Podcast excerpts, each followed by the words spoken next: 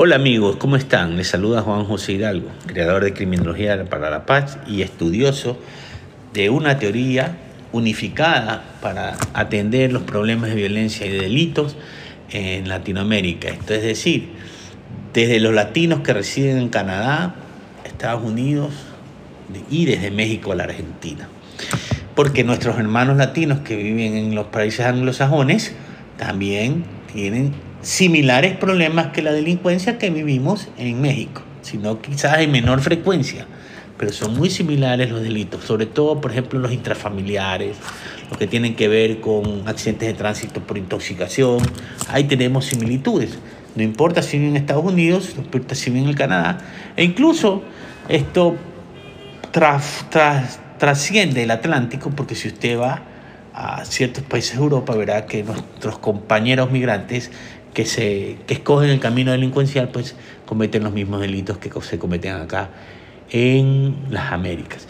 Así que lo importante es ir encontrando una, una teoría que nos permita racionalizar cuantitativa y cualitativamente mediante un método formas de disminuir el delito. Por cierto, quiero agradecerles a todos aquellos que han escuchado estos podcasts, a los seguidores que tengo. Y bueno, esta es mi primera aventura en este tipo de, de procesos. Quiero decirles que la, la, iniciativa por la paz de las Américas que se llama Healing Latam ya va a salir pronto. Les voy a comunicar por este medio las redes sociales por las que ustedes podrán irse enterando de todas estas maravillas, ¿no? Pero bueno, hoy les quería comunicar algo. Queríamos hablar. La vez pasada hablamos un poquito de violencia política y cómo eso afecta en el delito.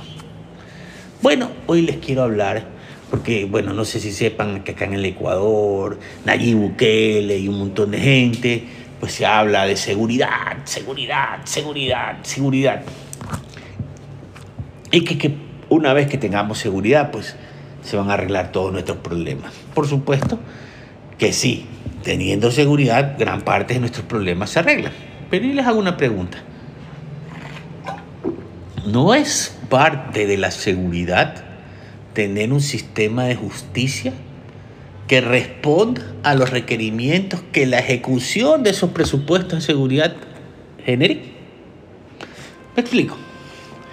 Si usted mañana tiene un juzgado de flagrancia, que es donde se cogen a los delincuentes, que juzgan a los delincuentes que, cometen delitos dentro de las 24 horas o inmediatamente, y son 15, por ejemplo. Y resulta que usted tiene en una administración de justicia un fiscal, un ayudante y un secretario. Y le lleva a los 15 delincuentes ¿no? para que sean analizados a ver si el fiscal le determina formular cargos o no formular cargas. En este momento el fiscal tiene que determinar, la policía le tiene que hacer un informe sobre las evidencias encontradas, tiene que hacerle un parte, tiene que hacerle algo más y pues obviamente la policía tampoco tiene los recursos porque no tienen computadoras, porque no tienen impresora, porque no tienen papel. La fiscalía no tiene impresora, no tiene papel, no tiene un lugar adecuado para tener a todas estas personas. Y los jueces pues no se quedan atrás porque usted tiene apenas dos jueces o tres jueces funcionando en la unidad de flagrancia, ¿no? Y no tiene cómo atender tanta demanda. Entonces, ¿qué es lo que termina pasando? Termina pasando es que se formulan cargos, la verdad, mal hechos y obviamente quien tiene dos gramos de cerebro en el ejercicio del derecho penal, pues los podrá sacar. No porque sea un pillo, sino porque todo el proceso inicialmente está viciado de nulidades. Entonces, la seguridad sin fortalecimiento del sistema de justicia es como un canto, un saludo a la bandera. Es un gasto que no genera un retorno. Más bien, cuando usted lleva a un criminal ante la justicia y este es sentenciado, es un gasto que sí genera un retorno. Primero, porque saca un mal elemento de la sociedad. Y segundo, porque al entrar a una cárcel, puede, acceder a una rehabilitación que es un gasto social que sí genera retorno. Pero seguridad sin justicia no existe.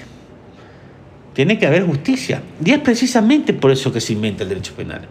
Porque usted además a través de la sentencia informa a la sociedad que aquel que comete un delito va a ser susceptible de ser castigado. Esto se llama prevención general en lo que es la doctrina del derecho penal. Creo que en este sentido la, la prensa nos podría hacer un gran favor y también los medios de comunicación de la Administración de Justicia en informar cuando alguien es sentenciado. Pero en resumen, y hablando de esto, usted puede invertir millones de dólares en cámaras, pistolas, autos, etc. Pero si no invierte en donde va a llegar la recepción de todas estas causas, lo que usted va a lograr pues es que la inseguridad se aumente y que usted su gasto no sea retribuido en sentencias porque la Administración de Justicia no está en capacidad de responder a tanta demanda. Entonces hay que preocuparse porque nuestras cortes funcionen bien, sean cómodas, nuestros jueces estén seguros, tengan agua, papel higiénico, por el amor de Dios. Eh, es decir, tóner y hojas.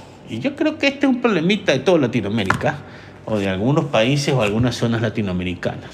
Entonces, hay que invertir, si queremos hablar de política criminal, hay que invertir en justicia. Si no se invierte en justicia, lo único que vamos a generar es que la violencia no disminuya, sino que aumente. Y hay que hacerle un poquito más de publicidad a la sentencia. De esto hablaremos luego. En todo caso, pues muchas gracias eh, por seguirme, muchas gracias por escuchar mis audios y muchas gracias a todos los que sé esto y estoy segurísimo se van a unir a la iniciativa de Healing Latam. Un abrazo. Adiós.